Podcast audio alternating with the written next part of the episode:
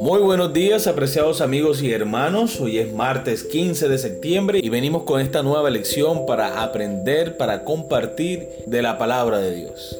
Amén, así es, amor. Qué bueno que podemos nuevamente encontrar información importante en la Biblia que nos va a ayudar a crecer espiritualmente y a estar cada vez más cerca de nuestro Dios. Así que, bueno, empecemos con ustedes, Stephanie Franco y Eric Colón. Bienvenidos.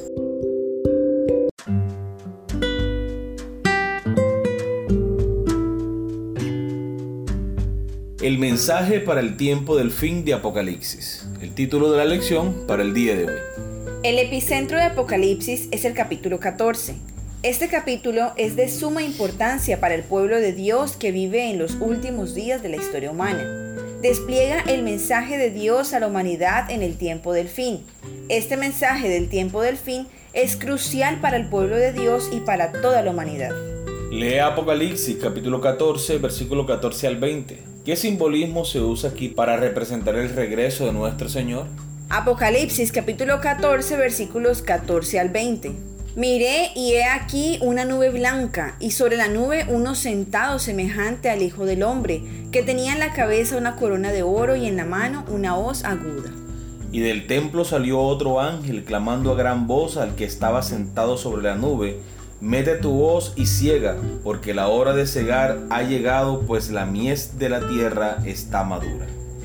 Y el que estaba sentado sobre la nube metió la hoz en la tierra, y la tierra fue cegada. Salió otro ángel del templo que está en el cielo, teniendo también una hoz aguda.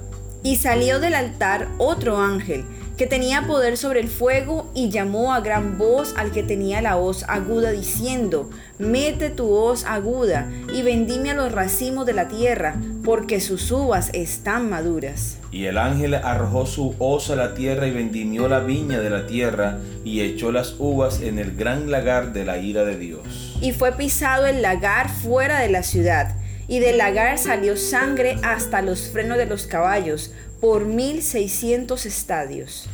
Recordemos la pregunta. ¿Qué simbolismo se usa aquí para representar el regreso de nuestro Señor? Aquí se está utilizando el simbolismo de la gran cosecha, ¿no? Se hace un cultivo de uva, llega el momento en que se debe recoger el fruto de la tierra y la hoz aguda es el juicio de Dios, pero un juicio de ejecución, no es un juicio de investigación, no es un juicio de, segundas oportunidades, no. Aquí ya la orden está dada. Vamos a recoger lo que está maduro y lo que no sirvió, pues será echado en el fuego para ser destruido. Este mensaje de Apocalipsis es inminente. Con cada día que pasa nos acercamos más a la venida del Señor. Amén.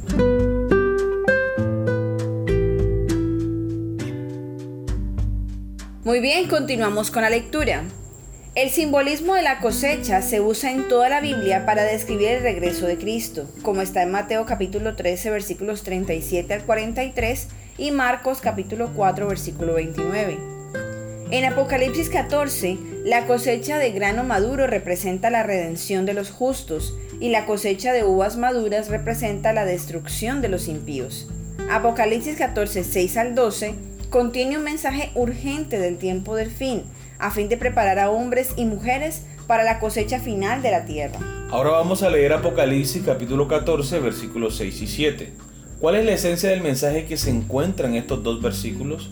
¿Cómo nos ayudan a entender quiénes somos como adventistas del séptimo día? Apocalipsis capítulo 14 versículos 6 y 7. Vi volar por en medio del cielo a otro ángel que tenía el Evangelio eterno para predicarlo a los moradores de la tierra a toda nación, tribu, lengua y pueblo, diciendo a gran voz, temed a Dios y dadle gloria, porque la hora de su juicio ha llegado, y adorad a aquel que hizo el cielo y la tierra, el mar y las fuentes de las aguas.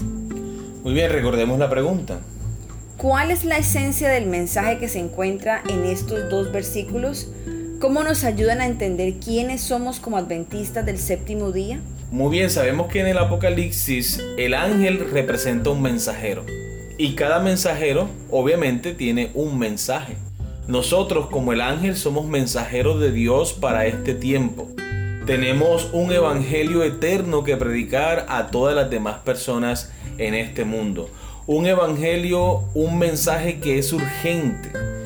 Porque dice la palabra de Dios en el versículo 7, temed a Dios y darle gloria porque la hora de su juicio ha llegado. Y nosotros sabemos a través del mensaje profético, sabemos lo que ha de acontecer en los últimos días de la historia de la humanidad lo hemos estudiado, lo hemos aprendido, lo hemos aceptado por fe. Ahora lo que hace falta es predicarlo a las demás personas. Como mensajeros de Cristo es nuestro deber, es nuestra responsabilidad y pesa sobre nosotros la salvación de otras personas. Y Dios cuenta con que cada uno de nosotros puede y debe compartir este mensaje tan urgente para nuestro tiempo. Amén. Muy bien, continuamos con la lectura. El mensaje del primer ángel en Apocalipsis capítulo 14 atrae a la generación del siglo XXI que anhela un propósito para su vida. Presenta el Evangelio de la gracia de Dios, que proporciona perdón para todos, nos limpia de la culpa del pecado y nos da poder para ser vencedores. Este mensaje proporciona la base de toda autoestima en el hecho de que Cristo nos creó y nos redimió señala que un día toda injusticia llegará a su fin en el juicio final de Dios. Es una noticia increíblemente buena porque revela que la injusticia no durará para siempre. Amén.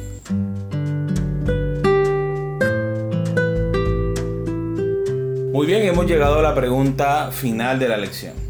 En un sentido muy especial, los adventistas del séptimo día han sido colocados en el mundo como centinelas y transmisores de luz. A ellos ha sido confiada la tarea de dirigir la última amonestación a un mundo que perece. La palabra de Dios proyecta sobre ellos una luz maravillosa. Una obra de la mayor importancia les ha sido confiada, proclamar los mensajes del primero, segundo y tercer ángeles. Ninguna otra obra puede ser comparada con esta y nada debe desviar nuestra atención de ella. El Evangelismo, páginas 122 y 123. Como iglesia, pero aún más importante como individuos, ¿de qué manera podemos tomar en serio estas palabras? Bueno, ya que esta nota de Elena de Guay menciona a los centinelas, también conocido como atalayas, quiero leer para todos ustedes hermanos o recordar el texto de Ezequiel capítulo 33. Vino a mí palabra de Jehová diciendo, Hijo de hombre, habla a los hijos de tu pueblo y diles, cuando trajere yo espada sobre la tierra y el pueblo de la tierra tomare un hombre de su territorio y lo pusiere como atalaya, y él viere venir la espada sobre la tierra y tocare trompeta y avisaré al pueblo, cualquiera que oyere el sonido de la trompeta y no se apercibiere y viniendo la espada lo hiriere, su sangre será sobre su cabeza. El sonido de la trompeta oyó y no se apercibió, su sangre será sobre él. Mas el que se percibiere librará su vida. Versículo 6. Pero si el atalaya viere venir la espada y no tocare la trompeta, y el pueblo no se apercibiere, y viniendo la espada hiriere de él a alguno, este fue tomado por causa de su pecado, pero demandaré su sangre de mano de quién? Del atalaya. Del atalaya, del centinela. Versículo 7. A ti pues, hijo de hombre, te he puesto por atalaya, por centinela, por mensajero de la casa de Israel, y oirás la palabra de mi boca y los amonestarás de mi parte. Amor, si este capítulo de Ezequiel 33 no nos hace tomar este mensaje en serio, nuestra responsabilidad en serio, no creo que haya otra forma. Porque es que el Señor demandará, ¿cierto? Que mi vecino, mi hermano, mi amigo se salve o se pierda por mi responsabilidad de predicar el mensaje o no es mi responsabilidad, es nuestra responsabilidad. Por eso dice Primera de Pedro capítulo 4, versículo 18. Y si el justo con dificultad se salva, ¿en dónde aparecerá el impío y el pecador? O sea, si ya para el justo, nosotros que procuramos seguir el Evangelio, es difícil. ¿Por qué es difícil? Porque tenemos una gran responsabilidad. Y si somos irresponsables, el Señor nos pedirá cuenta de ese mensaje que depositó en nosotros, como iglesia y como individuos. Mira, Morca, con lo que estás diciendo entiendo que predicar el mensaje no es una opción que yo tengo. Predicar el mensaje no es algo que yo puedo hacer como pasatiempo. Predicar el mensaje es una responsabilidad. O en mis tiempos libres, o cuando la iglesia haga un programa. Exacto. O sea, como miembro de la iglesia adventista voy a hablar. Y es que no debo tomarlo como algo que puedo opcionalmente hacer, sino que tengo una responsabilidad delante de los ojos de Dios. Y el conocimiento de la palabra de Dios y de la verdad no es algo simplemente bonito que llegó a nuestra vida y ya, con lo que podemos quedarnos sino que es algo que debemos compartir y llevar a otras personas, porque ya tengo ese peso encima mío. Y es que podemos saber lo que va a suceder cuando nosotros estemos delante de Dios. ¿Recuerdan la parábola de los talentos? Sí, claro. A, uno le dio cinco talentos, a otro le dio dos y a otro uno.